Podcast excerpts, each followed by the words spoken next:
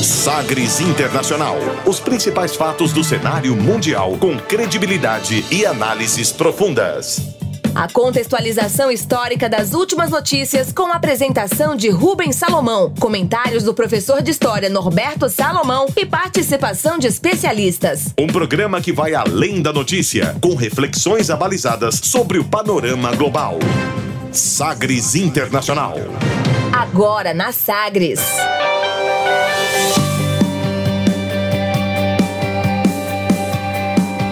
Olá, seja muito bem-vindo à 58ª edição do Sagres Internacional. Eu sou Rubens Salomão e a partir de agora, com você, ouvinte Sagres, os fatos precisos e análises credenciadas sobre os principais temas mundiais. E você confere nesta edição o tema do dia. A atividade da manufatura na China cai ao menor índice da história e um banco holandês já reduz a projeção de crescimento do Brasil. Você vai entender os impactos do avanço do coronavírus na economia. Vida e morte de Hosni Mubarak, a história recente do Egito e da Primavera Árabe. Estados Unidos e Talibã assinam acordo e tropas americanas e da OTAN vão sair do Afeganistão em 14 meses. Presidente da Turquia alerta para a nova onda de refugiados que deve chegar à Europa. Na ONU, Michelle Bachelet critica ataques contra defensores dos direitos humanos no Brasil. E ainda a música mais tocada nas paradas da Alemanha. Fique ligado, Sagres Internacional está no ar. Você conectado com o mundo. Mundo. O mundo conectado a você. Sagres Internacional. E como sempre, o programa conta com a produção, comentários do professor de História e Geopolítica, Norberto Salomão. Oi, professor, tudo bem? Oi, Rubens, tudo bem? Bom dia, boa tarde, boa noite, né, para os nossos ouvintes, para quem estiver nos acompanhando. Aquele abraço grande. Muito obrigado pela sua audiência, que é sempre muito qualificada. E vamos falar aí sobre o cenário internacional. Estamos no rádio, no 730M em Goiânia, em Goiás, na Rádio Sagres, também como podcast nas plataformas digitais, no seu podcast, eh, no seu tocador aí preferido e contamos com a sua participação, com seu feedback. WhatsApp aqui da Sagres 984001757, prefixo 62, e por e-mail também, com jornalismo arroba sistemasagres.com.br. Começamos o programa de hoje nesta edição 58 do Sagres Internacional, conferindo uma declaração de destaque. Agora, as frases bem ou mal ditas por aí.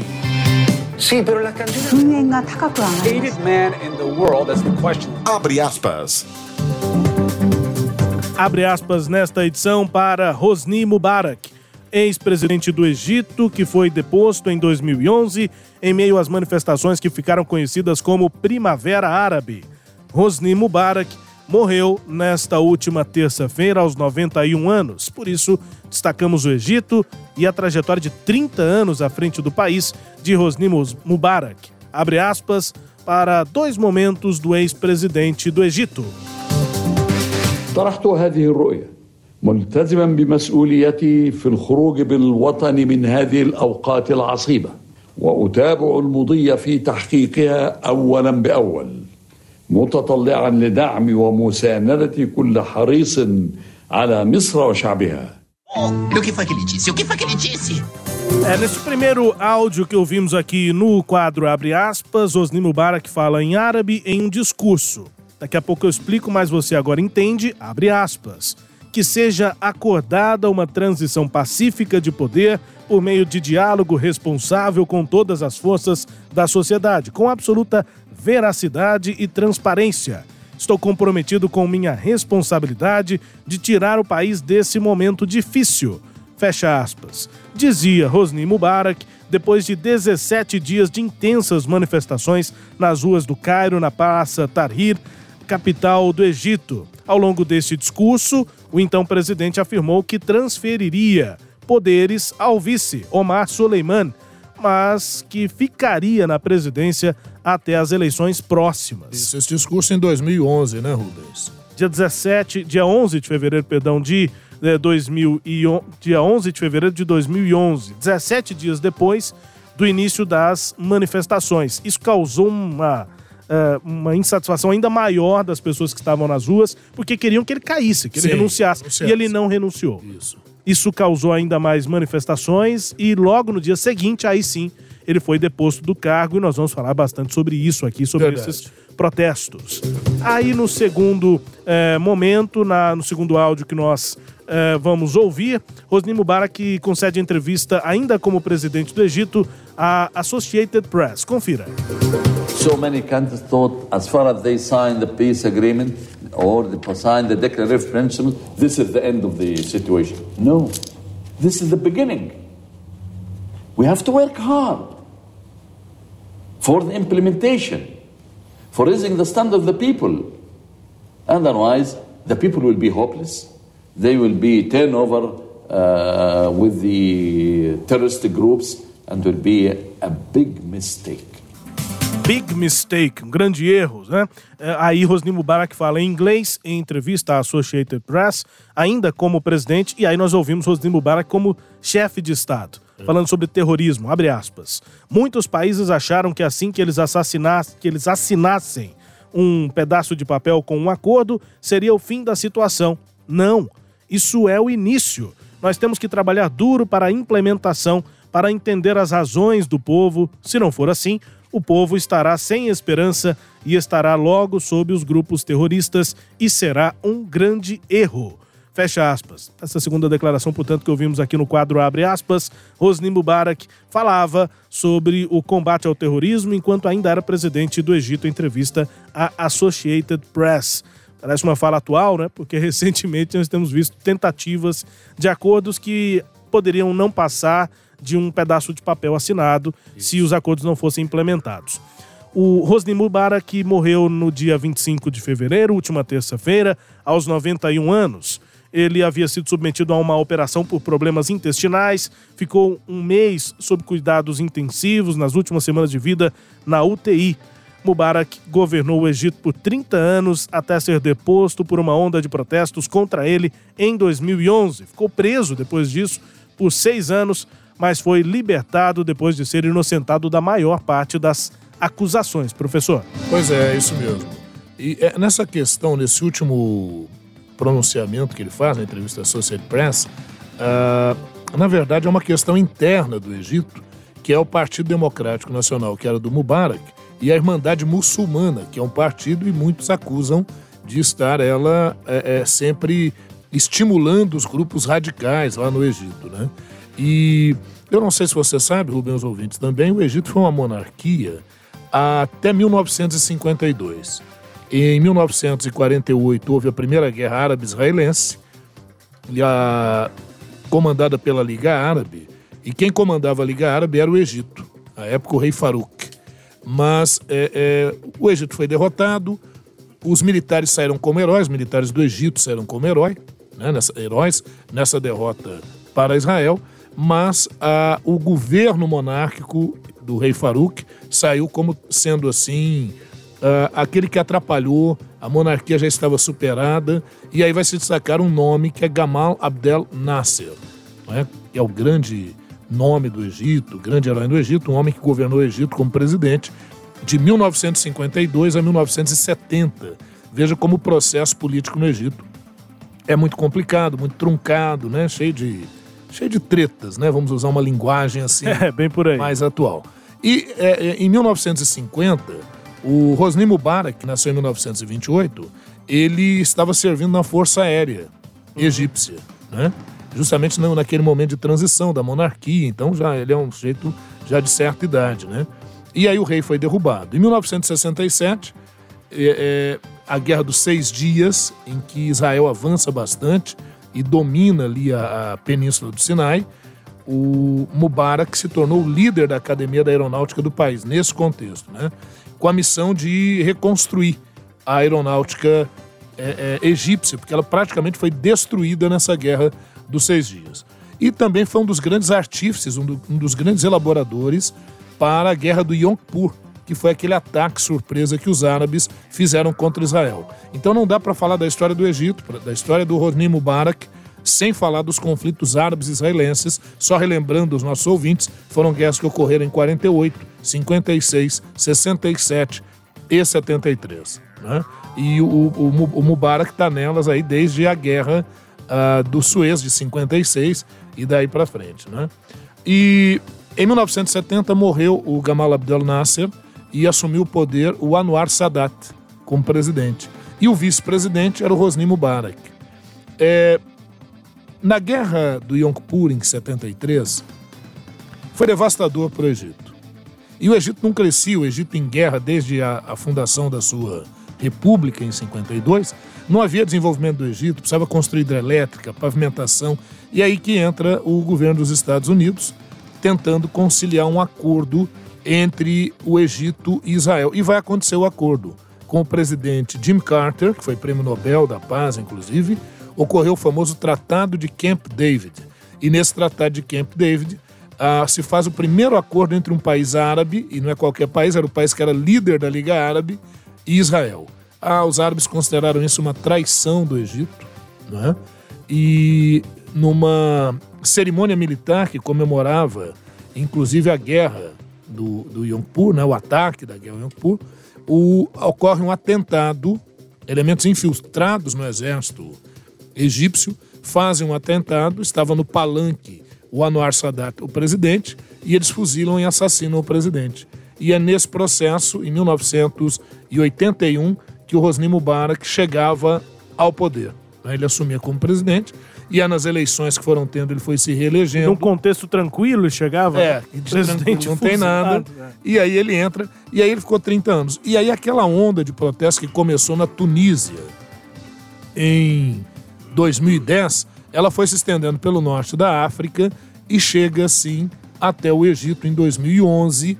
É, o governo do Hosni Mubarak acusado de corrupção, enfim, e por isso que a população, mesmo com aquele primeiro discurso que nós, os ouvintes, é, é, podemos escutar, ele falando de transição e tudo, né, um, um, mais brando, o povo não queria ouvir aquilo. O povo queria realmente a deposição do Hosni Mubarak, ele sai, é preso, o povo pede que os militares assumam o poder no Egito, então acabou ocorrendo a ascensão de um governo militar, né, o Al-Sisi, que é um militar também, que é o atual presidente do Egito, e depois de alguns anos ele consegue ter a sua, a sua a condenação é, cancelada, anulada, ele é inocentado, mas aí já muito doente acaba falecendo. Agora, por que, que um homem que governou durante 30 anos praticamente como um ditador é sepultado com honras de chefe de Estado.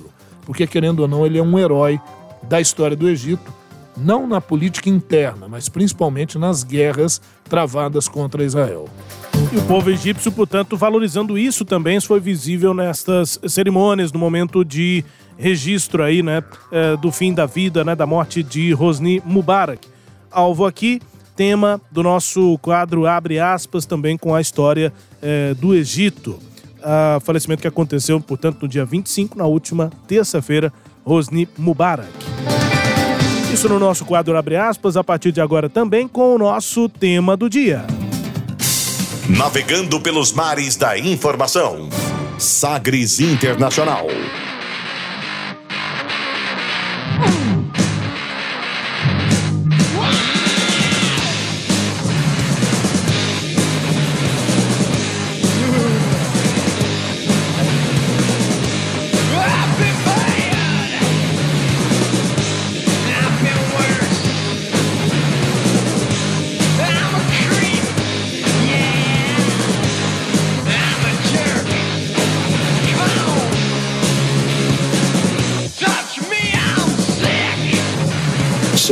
Early stages of the foreign outbreak, my administration has taken the most aggressive action in modern history to confront the spread of this disease. We moved very early. That was one of the decisions we made uh, that really turned out to be a, a, a lifesaver in a sense, big lifesaver.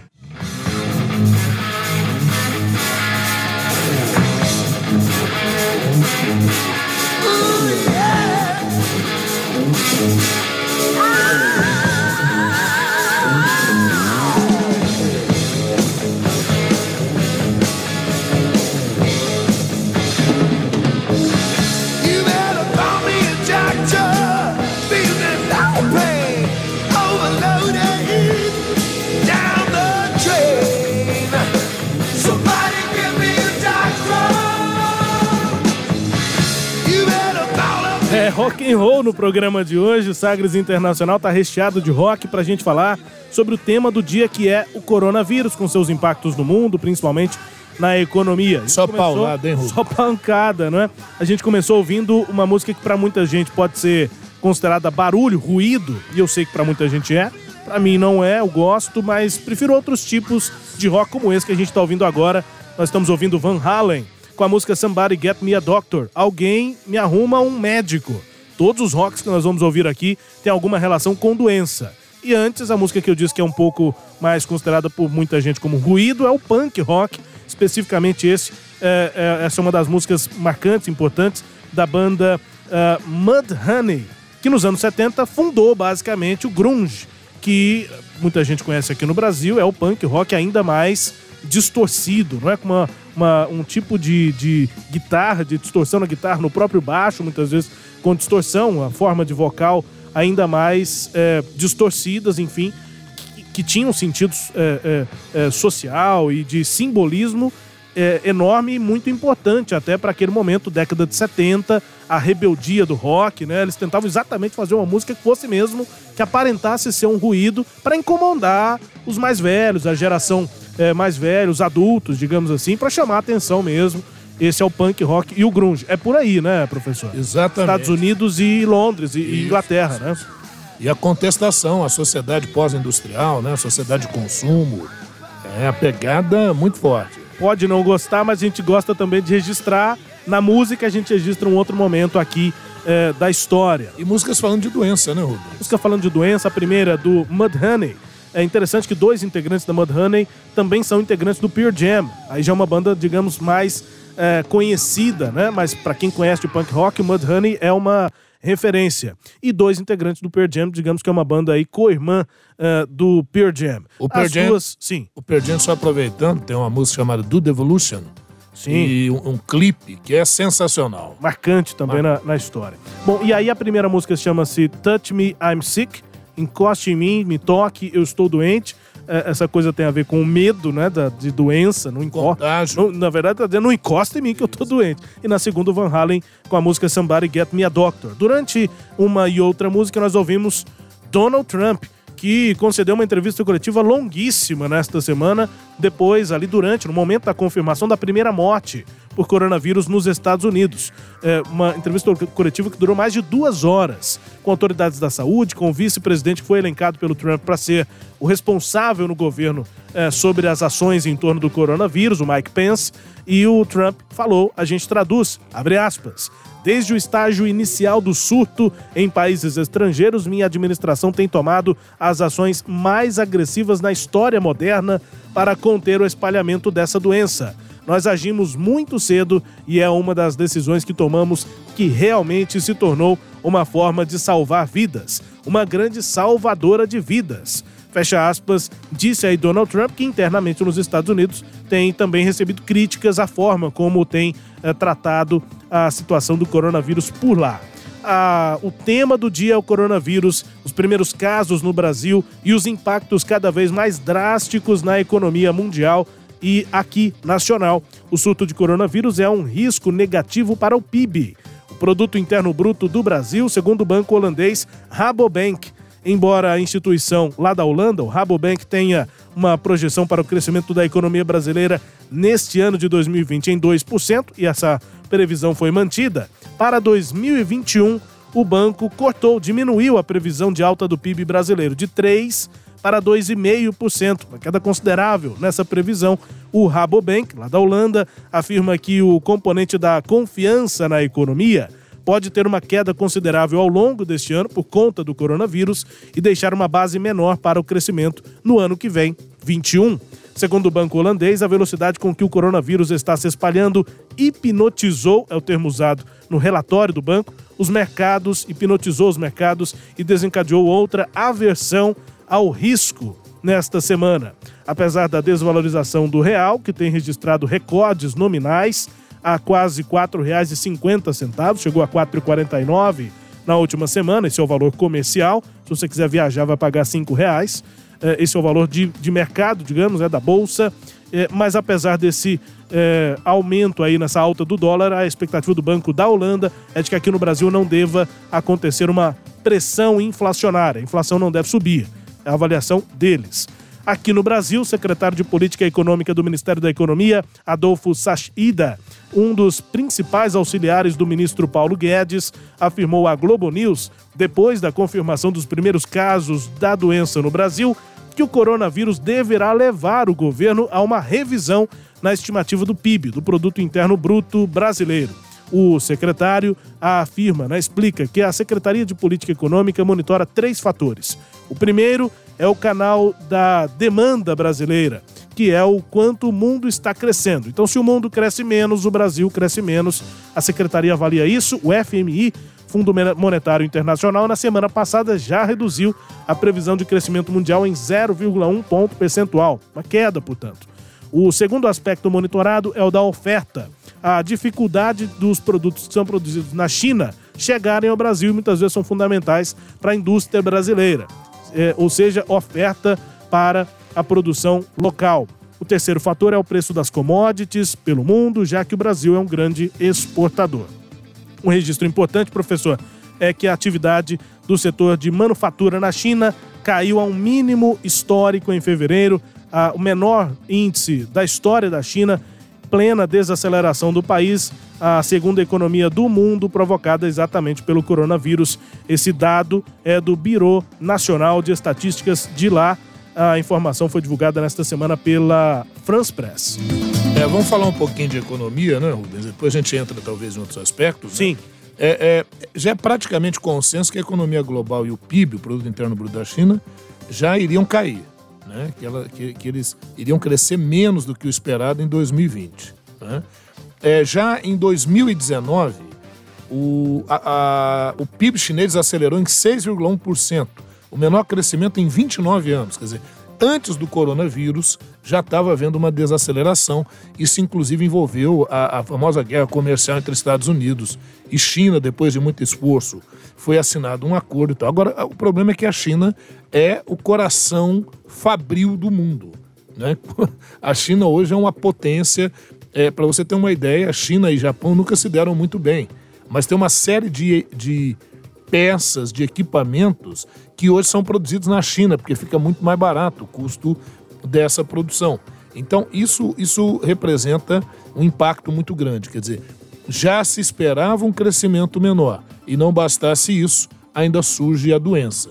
Bom, qual que é o problema da doença? É que ela está paralisando atividades, ela está gerando a necessidade de, de as pessoas ficarem em isolamento, então escolas fecham, fábricas fecham, aeroporto fecha. E nessa, as ações, por exemplo, de empresas aéreas têm caído drasticamente. Muitos produtos não podem sair ou entrar. Ou né? entrar. Né? Então, esse é um problema. E outra coisa, ah, mas é lá na China, que no Brasil só tem um caso. Pois é, para afetar a economia brasileira, não precisa ter muitos casos de coronavírus, porque hoje nós vivemos claramente no que a gente chama de cadeias globalmente integradas. Então, essa, o impacto do coronavírus na produção manufatureira chinesa também traz consequências para os principais parceiros comerciais chineses e para as cadeias globais de suprimentos. Por exemplo, as exportações chinesas de bens intermediários no segmento de eletroeletrônico respondem por mais de 10% da produção global desses produtos. Então, querendo ou não, o impacto é, é inegável. Né? E, e, a outra questão, né, Rubens, também que é bastante relevante, é que isso vai, afeta o mercado de petróleo, o mercado de, de eletroeletrônicos e para nós aqui do Brasil. Bom, nós somos exportadores de commodities. E nesse processo todo o que, que tem acontecido, o preço das commodities caíram ainda mais. Né? Então, o, quem é o nosso grande importador de carne? De soja, que é o nosso grande parceiro econômico. É o Japão. Então isso faz as China, bolsas, né? Perdão, é, é, a China. Isso, isso faz com que a, a, as expectativas do crescimento brasileiro tenham que ser imediatamente revistas, não há dúvida sobre isso. As empresas mundialmente já estão é, projetando lucros menores, já estão refazendo as suas metas. E outra coisa, a doença ainda não acabou, então não dá para saber o impacto disso. Outro detalhe é a desinformação, ou guerra de informações, ou uh, uh, teorias da conspiração. Então, isso tudo, esse cenário, torna a coisa muito insegura. Então, a gente está observando aí uma queda muito grande em termos de commodities na questão do, da, da soja, uh, na questão do minério, na questão da carne, né? no caso do minério, o minério de ferro. E aí, os investidores no mundo, e por que então da queda das bolsas no mundo? Porque os investidores no mundo inteiro tendo em vista um quadro de incerteza, eles se recolhem e buscam investir em ativos mais sólidos. Que pagam menos, mas que têm menos risco. Exatamente. Então aí é onde a gente tem a valorização do ouro e, em algumas situações, a valorização também do dólar.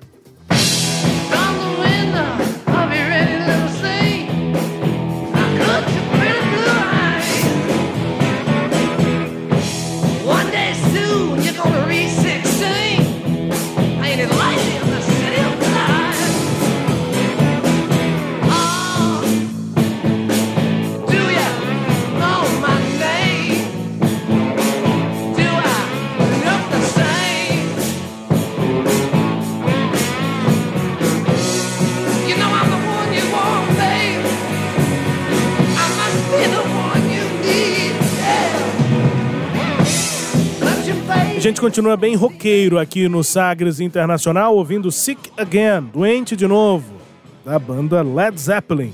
Uma pegada mais de blues aí do Led Zeppelin. Daqui a pouco a gente também vai ter mais rock aqui no Sagres Internacional. Mas ainda falando sobre o coronavírus, esse impacto na economia também vai a reboque, né, professor das notícias sobre saúde mesmo, sobre Sim. a própria doença. Isso. E a Organização Mundial da Saúde, é, sempre quando divulga notícias é, sobre o coronavírus, tem impacto também na economia mundial e nessa semana elevou para muito alto é, o, o, maior possível, né, o risco mundial de epidemia de Covid-19, que é o coronavírus, a infecção causada aí por esse agente. A Agência de Saúde da ONU disse que há, além da China, casos registrados da doença em outros 50 países. O diretor-geral da OMS, Tedros Adhanom, no entanto, ainda rejeita o uso da palavra pandemia. Confira. Our decision about whether to use the word pandemic to describe an epidemic is based on an ongoing assessment of the geographical spread of the virus, the severity of disease it causes, and the impact it has on the whole society. For the moment, we are not witnessing the uncontained global spread of this virus, and we are not witnessing large scale diseases or deaths. Does this virus have pandemic potential? Absolutely, it has.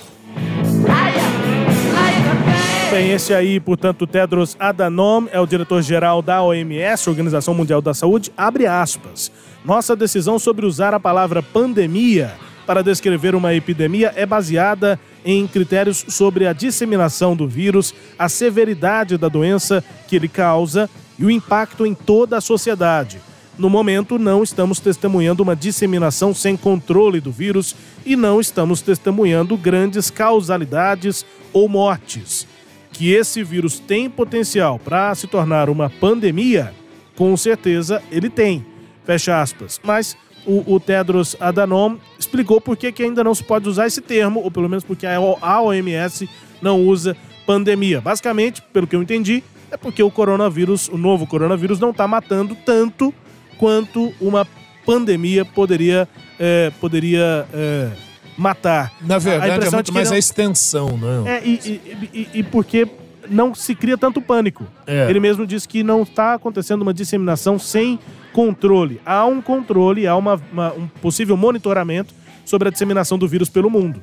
É o Teté, né? O Tedros. Digo Teté pela intimidade. claro, né? claro. Ele ele está querendo dourar um pouquinho a pílula, né? O quadro realmente é grave. A cada declaração da OMS, você pode ver que eles elevam o grau de, de gravidade é, que a doença toma, porque é uma doença realmente bastante contagiosa. Né? Nada, obviamente, para as pessoas entrarem em pânico, não há essa necessidade, mas é um quadro realmente que merece atenção. O Tedros Adhanom Ghebreyesus, né, ele é etíope, né, por isso essa, esse sotaque é. dele aí, ele é da Etiópia, ele é um doutor na área de saúde pública, acadêmico, e é um político lá da Etiópia também, e está nesse cargo. E é, no dia 20 de fevereiro agora, quando a OMS, a OMS alertou contra teorias da conspiração, viu, Rubens, sobre o novo coronavírus. Então, o Tedros diz que ele está muito mais preocupado com essa desinformação ou com a tentativa de alguns governos de fazerem uso político disso. Por exemplo, lá no Irã, eles afirmavam que essa doença e as notícias são uma trama da imprensa para dificultar as eleições legislativas que estão ocorrendo é. no Irã. Na Itália também estão dizendo que quem está no governo, né, o governo está dizendo que a doença não está tão grave assim, estão querendo usar isso para abalar as estruturas do governo, do atual governo italiano. Enfim, então há esse uso também. E, e seguindo no, nesse processo, no dia 23 de fevereiro, o Irã se tornava efetivamente o país com o mais mortes por coronavírus depois da China. Com uma cena bizarra do ministro, né, que é o vice-presidente da saúde, ministro da saúde do, do Irã, é, numa entrevista coletiva exatamente para falar sobre coronavírus, o cara passando mal é, e chama muito atenção. Foi realmente uma cena Foi. absurda, né? Porque é emblemático. No né? início, o, o Irã é, como é uma característica até do próprio governo, né? Cá entre nós, né? um governo, governo muito fechado, muita posição, muito fechado, não queria é, apontar exatamente quais eram as informações é, reais sobre a epidemia de coronavírus no país, e aí muitas vezes negando informações, negando a gravidade do problema, e aí o ministro ali suava, passava mal, tossia, tirava o óculos, colocava o óculos, pegava o lenço, passava na testa, passando mal terrivelmente, e depois foi confirmado que ele está tá infectado com o coronavírus. Isso mesmo. E aí força o governo a, a tomar é, ou pelo menos apresentar informações um pouco mais reais sobre o problema. Né? É, agora, o líder supremo iraniano, o Ali Khamenei, ele acusou a imprensa estrangeira de usar a epidemia como pretexto para prejudicar as eleições legislativas. Ele disse que as seguintes palavras: a propaganda começou há alguns meses e se intensificou à medida que as eleições se aproximavam. E nos últimos dois dias, sob o pretexto de uma doença e um vírus, é, é, vocês querem atrapalhar aqui as eleições no Irã. Sei, é, então, tá bom. Pois é. No dia 23 ainda, o Xi Jinping afirmou que o coronavírus é a maior emergência da saúde na China desde 1949. E a partir daí o que a gente começa a observar são algumas ações, né? A Turquia fechou a fronteira no dia 23 de fevereiro com o Irã, suspendeu voos e alegou, olha, preciso fazer isso por causa do coronavírus. O primeiro-ministro da Armênia, o Nikol Pashinyan, também foi nessa mesma linha. Já no dia 24 de fevereiro, o aumento do número de casos de coronavírus fora da China derrubava os mercados globais. E no dia 26 de fevereiro, é, um fato curioso e ainda mal esclarecido, né? Um paciente que não saiu dos Estados Unidos testa positivo para o novo coronavírus.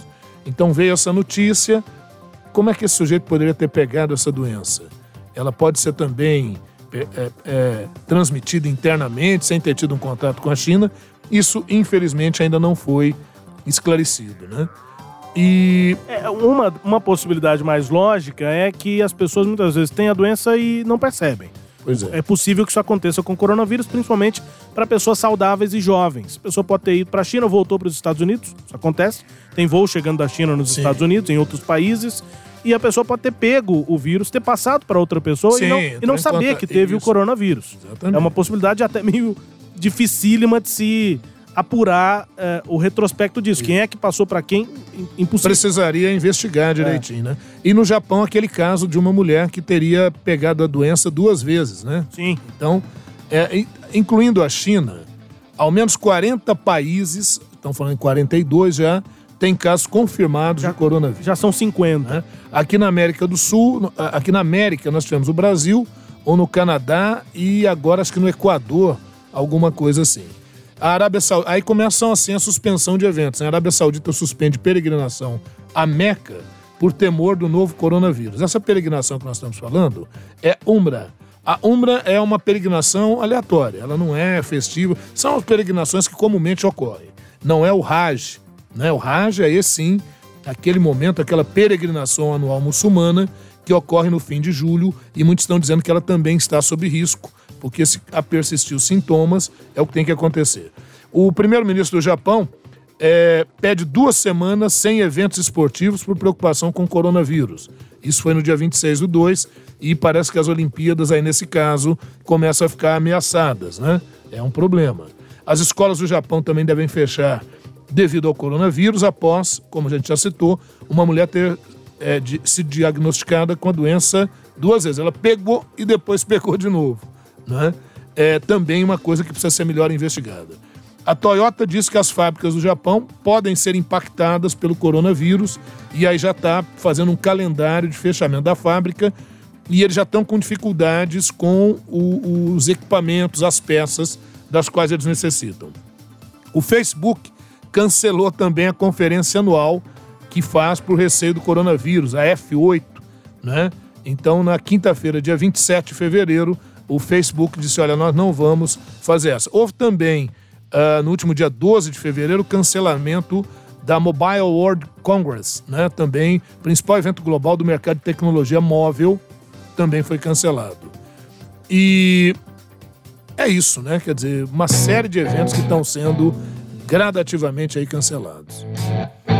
E uma observação aí sobre essa questão do vírus, é, professor, é que é, é, só uma, uma, lembrar aqui da aula de biologia rapidamente, né? Vírus de DNA e RNA. O RNA é uma linha só é, de, de, é, é, de mapa genético, né? E é o que define a nossa existência, por exemplo, nós temos DNA e o vírus tem o RNA, são mapas genéticos mais simples, uma linha só. Quando você vê aquela imagem, pensa em DNA, você lembra aquela imagem de duas fitas assim ligadas por tracinhos? Sim. O RNA só tem uma dessas fitas, é uma coisa mais simples.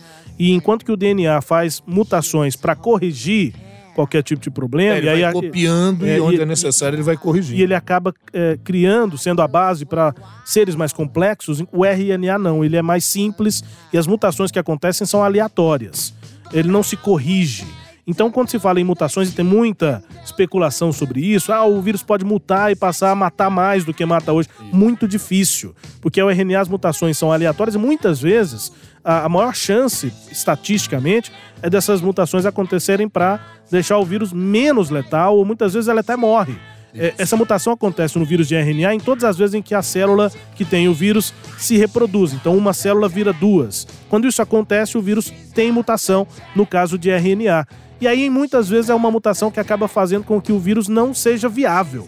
É como se ele fosse natimorto. Isso. E aí uma das células não, não, não vinga. É, um dos vírus não vinga. Então, é, essa é uma característica desse vírus que já tem uma preocupação menor do que se fosse um vírus de DNA que poderia aí sim, sim. ir se corrigindo e aumentar ainda mais a sua mais aumentar a letalidade e também a taxa de de transmissibilidade, pode ficar mais, mais transmissível. E a outra coisa é que os trabalhos para vacina demoram um pouco mais, Sim. a vacina acaba sendo mais lenta, porque é preciso um conhecimento muito amplo sobre um vírus para conseguir é, fazer uma vacina eficaz, e os trabalhos hoje estão adiantados mais para conseguir algum remédio que consiga evitar exatamente essa reprodução do vírus. Para que mesmo as pessoas que tenham contato com o vírus tenham uma taxa de é, aumento do número de vírus na, no seu corpo reduzida, aí os sintomas são também mais fracos e a infecção passa a ser muito menos letal do que realmente é se se conseguir esse remédio. O vírus precisa lá de determinadas enzimas, esse é o nome, para fazer a sua reprodução. Então aí você descobre que a enzima fulana, essa enzima aqui é necessária e para essa a gente tem um antídoto, digamos, uma outra enzima que cancela essa. Bom, aí esse remédio sendo administrado, o vírus passa a se reproduzir menos dentro do corpo das pessoas que são infectadas. O caminho é esse só para tentar é, é apontar, é apontar a questão mais é, me, me, medicinal aí do, do coronavírus. É, e lembrar que essa semana também o, o Brasil, em pesquisa conjunta com a Universidade de Oxford, na Inglaterra, fez um mapeamento completo do genético do vírus, né? Então isso é um avanço considerável. Nós vamos para o intervalo depois do tema do dia sobre coronavírus, com os impactos na economia, basicamente, ouvindo a ACDC The Jack. É uma música que fala também sobre doenças, principalmente sobre IST, são as antigas DSTs. Hoje a medicina chama não de doenças sexualmente transmissíveis, mas de ISTs, as infecções sexualmente transmissíveis. Basicamente é o que motivou essa música The Jack. She's got the Jack, ela tem o Jack. O Jack é como se fosse a doença nessa música do ACDC. No começo ali da banda, a gente vai para um intervalo ouvindo mais rock aqui no Sagres Internacional. Daqui a pouco você confere Estados Unidos e Talibã assinam um acordo e tropas americanas e da OTAN vão sair do Afeganistão. O presidente da Turquia alerta para uma nova onda de refugiados na Europa. E a Michelle Bachelet, na ONU, critica ataques contra defensores dos direitos humanos aqui no Brasil. Intervalo, voltamos já. She's got the jack. Mm, was a bad deal. She gave me the jack. Yeah. She's got the. She's got the. She's got the. Can you tell she's got the?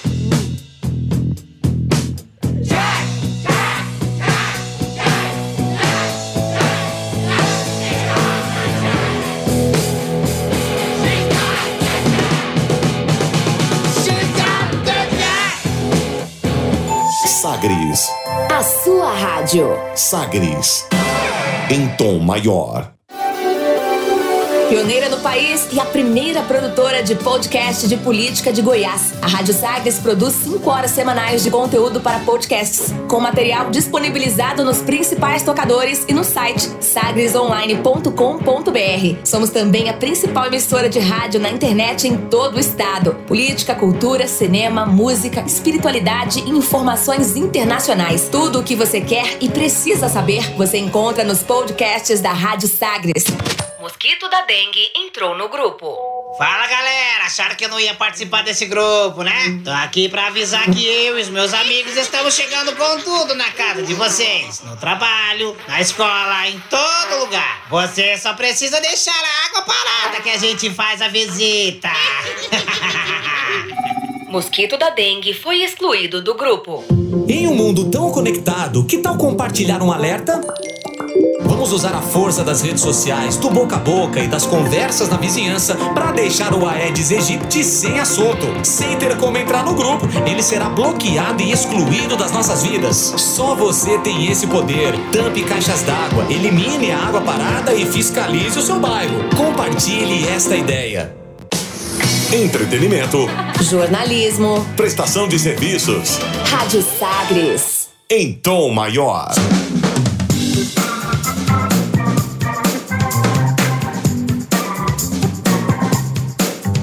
Estamos de volta com Sagres Internacional. Aqui comigo Rubens Salomão, com os comentários do professor Norberto Salomão. E a partir de agora, para girar as informações pelo mundo. Velas ao mar. Os Estados Unidos e o Talibã assinaram em Doha, no Catar, um acordo que prevê a retirada completa em 14 meses das tropas americanas e também as da OTAN no território do Afeganistão.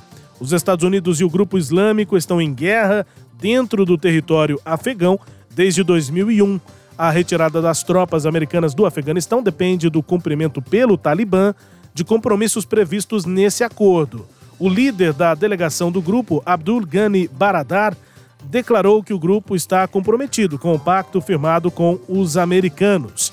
Além das retiradas, da retirada das tropas, outros termos do acordo são, de acordo com a Reuters e a BBC, os Estados Unidos e a coalizão se comprometem a retirar nos próximos quatro meses e meio, ou seja, num prazo de 135 dias, soldados de cinco bases militares. Isso já reduziria a força americana no Afeganistão de 13 para 8.600 soldados. Os Estados Unidos também prometem trabalhar com todos os lados relevantes para libertar prisioneiros políticos e de combate.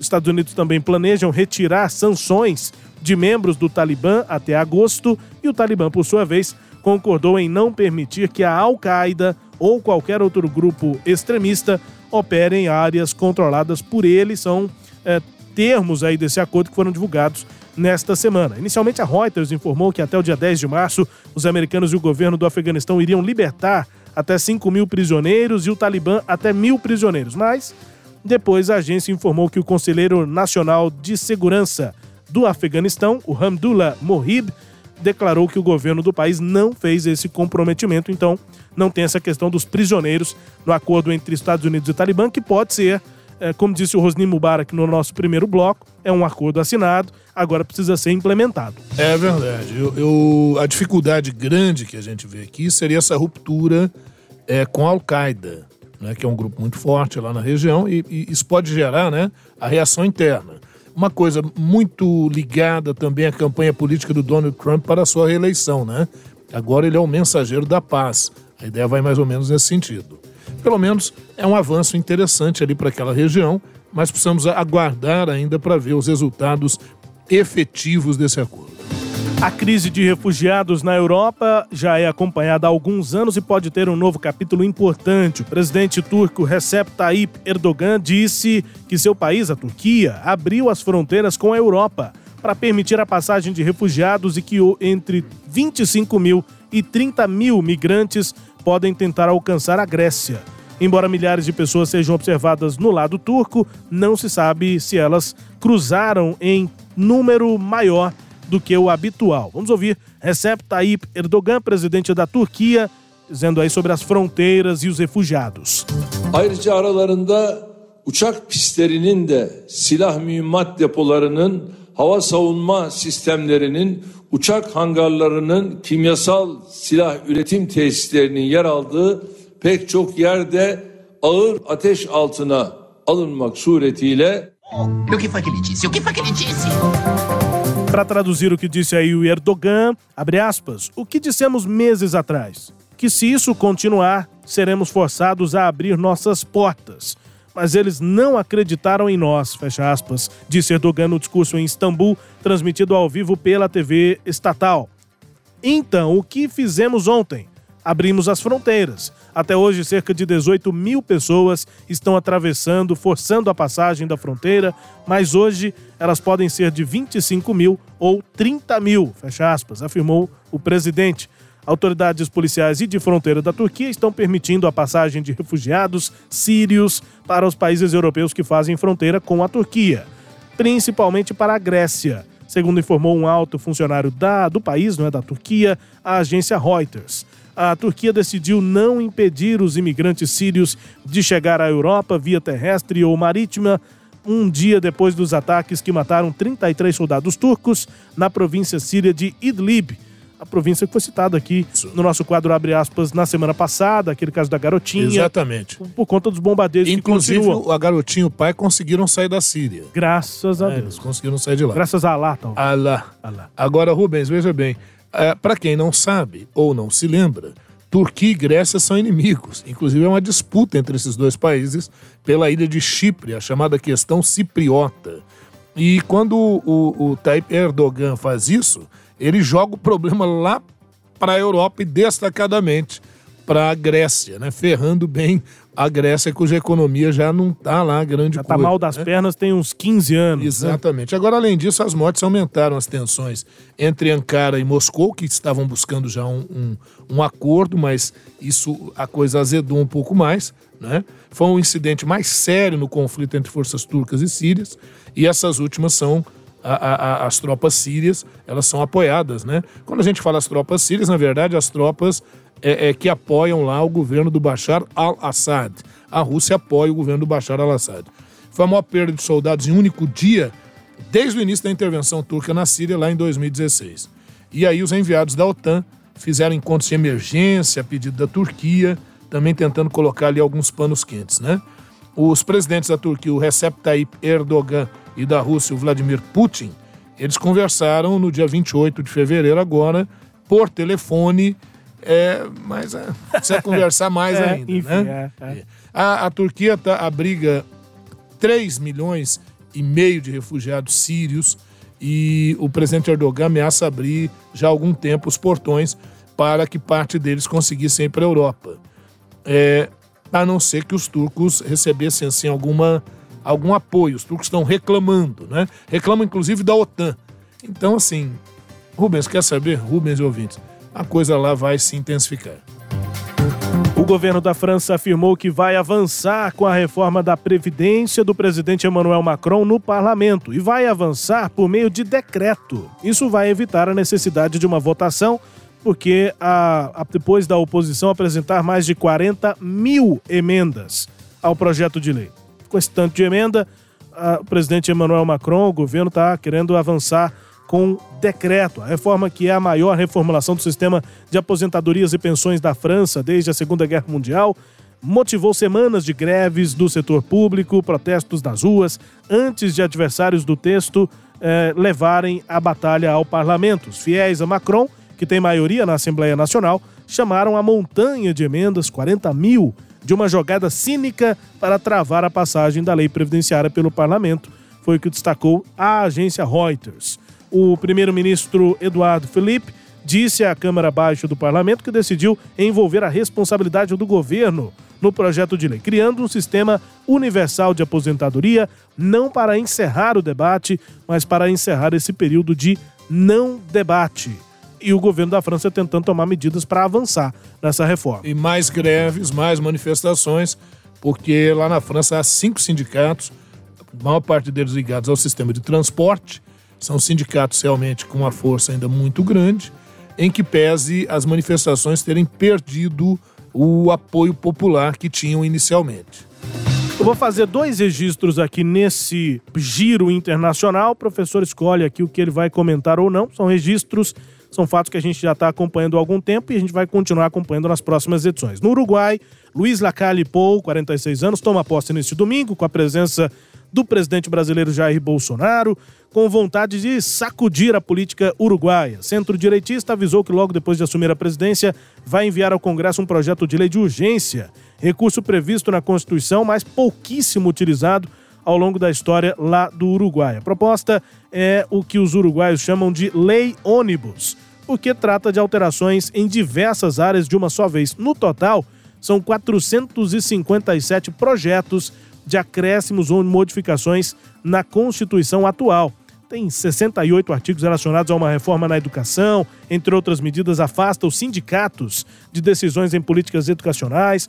E os professores já estão preparando greve e manifestações já para a semana que entra. 96 desses projetos se referem à segurança pública. Propostas aí, por exemplo, de penas mais severas e um menor número aí na redução de condenações. Como manda a Constituição, essas leis de urgência têm um prazo curto para serem discutidas, alteradas e aprovadas, então pode passar rápido e, nesse caso, o parlamento vai ter 40 dias para resolver algumas das propostas e, no máximo, 60 dias, dois meses, para outras propostas. E se o legislativo não votar o projeto nesse período, vira lei, passa a ser passa a ter validade. É, aprovação por decurso de prazo, né? É. Como era no Brasil antes, aí mudou. Hoje, se não aprovar, a lei, a lei não lei passa. É a medida provisória. Antes, antes, era o chamado decurso de prazo, a lei passava. Agora aqui, um comentário breve. Hum. Primeiro, medida altamente conservadora e vai desagradar os setores é, é, de trabalhadores, os setores sindicais, né? É, segunda coisa, o sonho do, La, do Lacalle aqui seria fazer uma nova Constituição. Como ele não pode, ele está tentando fazer uma reformulação profunda. É, esse é um problema, muitas vezes, de governos de linha de centro-direita, direita, governos conservadores. Eles vêm meio assim que com o pé na porta, e aí eu acho que arriscam muito. É, causam manifestações. Nos Estados Unidos, o outro registro é que o ex-vice-presidente do país, Joe Biden, foi o vencedor das prévias democratas no estado da Carolina do Sul. Juntos vamos ganhar a nomeação e derrotar Donald Trump, disse o Biden nas redes sociais. Ele teve cerca de 60% dos votos de eleitores negros e mais da metade dos votos dos moderados, segundo o levantamento do Instituto Edison Research. O resultado confirma as pesquisas dos dias anteriores e impulsiona a candidatura do ex-vice-presidente de Barack Obama, que está tentando se consolidar aí como um nome moderado que poderia frear a escalada progressista de Bernie Sanders. Teve Elizabeth Warren no caminho, tem o Bloomberg por lá também, mas o, parece que a coisa está caminhando para uma polarização entre o Joe Biden e o Bernie Sanders, o senador Sanders. É, pode ser que sim. O, o Sanders ele mantém uma linha, ele afirma claramente que ele é socialista democrata, né? Ele não fala social-democrata, ele é. diz socialista democrata. É, já perguntaram para ele em entrevista se ele não temia, se não seria ele melhor ele mudar o, o, o termo. Já falaram isso em entrevista ao vivo. Ele disse: Não, eu sou o que sou. Né? E, e, quer dizer, ele quer, ele, ele, se apresenta realmente como uma alternativa e não como um mero competidor. Agora, é, o eleitor americano, aquele que é filiado, adepto do Partido Democrata, está começando a pensar o seguinte: mas um candidato assim teria chances, ou pelo menos uma mínima chance, contra o Donald Trump? Né? E aí parece que está prevalecendo essa ideia de que seria melhor um candidato mais é, moderado. Né? E o John Biden vai avançando. Vamos ver agora, é, no dia 3 de março, a super terça e aí a gente vai poder ter uma ideia mais clara sobre isso. Agora mesmo a gente confere notícias do Brasil. O Ernesto nos convidou. Brasil Internacional. A alta comissária da Organização das Nações Unidas, a ONU, para Direitos Humanos, Michelle Bachelet, criticou nesta semana o que chamou de ataques contra defensores de direitos humanos no Brasil. Em discurso em Genebra, na Suíça, a representantes ela também alertou para retrocessos significativos nas políticas de proteção ambiental e promoção dos direitos dos povos indígenas em território brasileiro. Falou diretamente, inclusive, ao presidente Bolsonaro. Diz que ele, recentemente, ao Conselho da Amazônia, com poderes de propor e monitorar políticas públicas para a região, assim como coordenar a luta contra atos ilícitos na nossa Amazônia, disse a Bachelet, particularmente incêndios ilegais e desflorestamento. Ela está criticando a, a perda de poder desse Conselho da Amazônia aqui no Brasil. Sobre tantas críticas feitas pela alta comissária de Direitos Humanos da ONU, Michelle Bachelet, e consultado pelo G1, o Palácio do Planalto disse que não comentaria e não comentou as declarações da Bachelet. Professor. Pois é, mas é, é, em que pese isso, o Itamaraty parece que diz que ela está mal informada, né? Sim. E não está havendo retrocesso nas políticas aqui, não. E agora, a questão é essa, né, Rubens? A, a Michelle Bachelet ela é, é, a esquerda, o atual governo aqui no Brasil é a direita. É, algumas declarações do governo Bolsonaro realmente causaram um impacto negativo internacionalmente, mas aí vamos ver como é que essa política vai se moldando. Né? No atual momento, a gente está vivendo, inclusive, uma, um ataque claro, frontal às instituições o Rodrigo Maia colocando panos quentes, tentando conciliar a relação entre o legislativo e o executivo. Né? E com relação a essa questão de direitos humanos, é, isso daria até um tema para o nosso programa, porque é muito mal interpretado. As pessoas veem direitos humanos como direito para proteger bandido. Não, não, quando, não. na verdade, a ideia não é essa. Esse programa já tá chegando ao final, tô achando que esse reloginho aqui tá, tá, tá quebrado, esse reloginho aqui. Velocidade total, né? Velocidade 5. Mas pra mim passou rápido demais esse programa, né? Estamos terminando, mas dá tempo ainda de conferir música mais tocada lá na Alemanha nesta semana. A gente explica na sequência. Call me what you wanna, I'll be what you wanna. I've been here a thousand times. Eh, eh, hey, hey, falling for another, I don't even bother. I could do it all my life. So tell me if you wanna, cause I got this feeling. I wanna hear you say it, cause I can't believe it. With every touch of you, it's like I started dreaming. Guess heaven's not that far away. And I'll be singing la la la la la la la la. You're breaking me, la la la la la la la la. You're breaking me, la la la la la la la la. You're breaking me, la la la la la la la la. I'm just right here dancing around to the rhythm, the rhythm that you play when you're breaking my heart. You know that I can't get you out of the system. Yeah, right from the start, Be singing la la la la la la. You're breaking me la la la la la la la. You're breaking me la la la la la la la. You're breaking me la la la la la la la. You're breaking me. You can do it. É o eletrônico bombando lá na Alemanha. A música mais tocada nesta semana é do Topic com a participação do A7S. O Topic é um DJ conhecido lá, tem 28 anos é um produtor também, né? Tem um estúdio importante na, em Solingen, na Alemanha. DJ, músico alemão também, é o Topic. Música Breaking Me, é o que ele diz aí no refrão, você tá me quebrando. É, música em inglês, né? não é em alemão.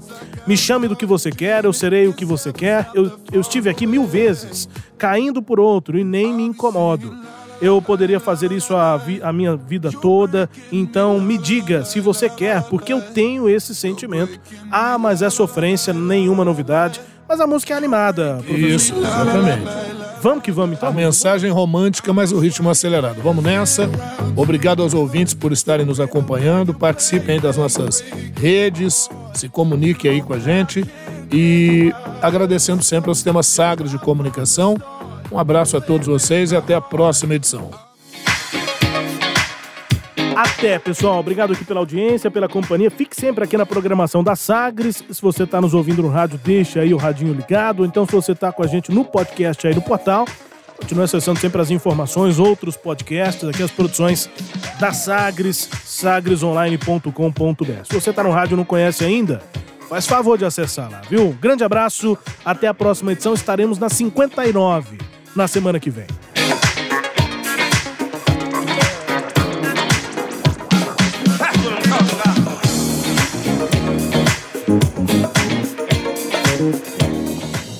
Você ouviu Sagres Internacional. Os principais fatos do cenário mundial com credibilidade e análises profundas.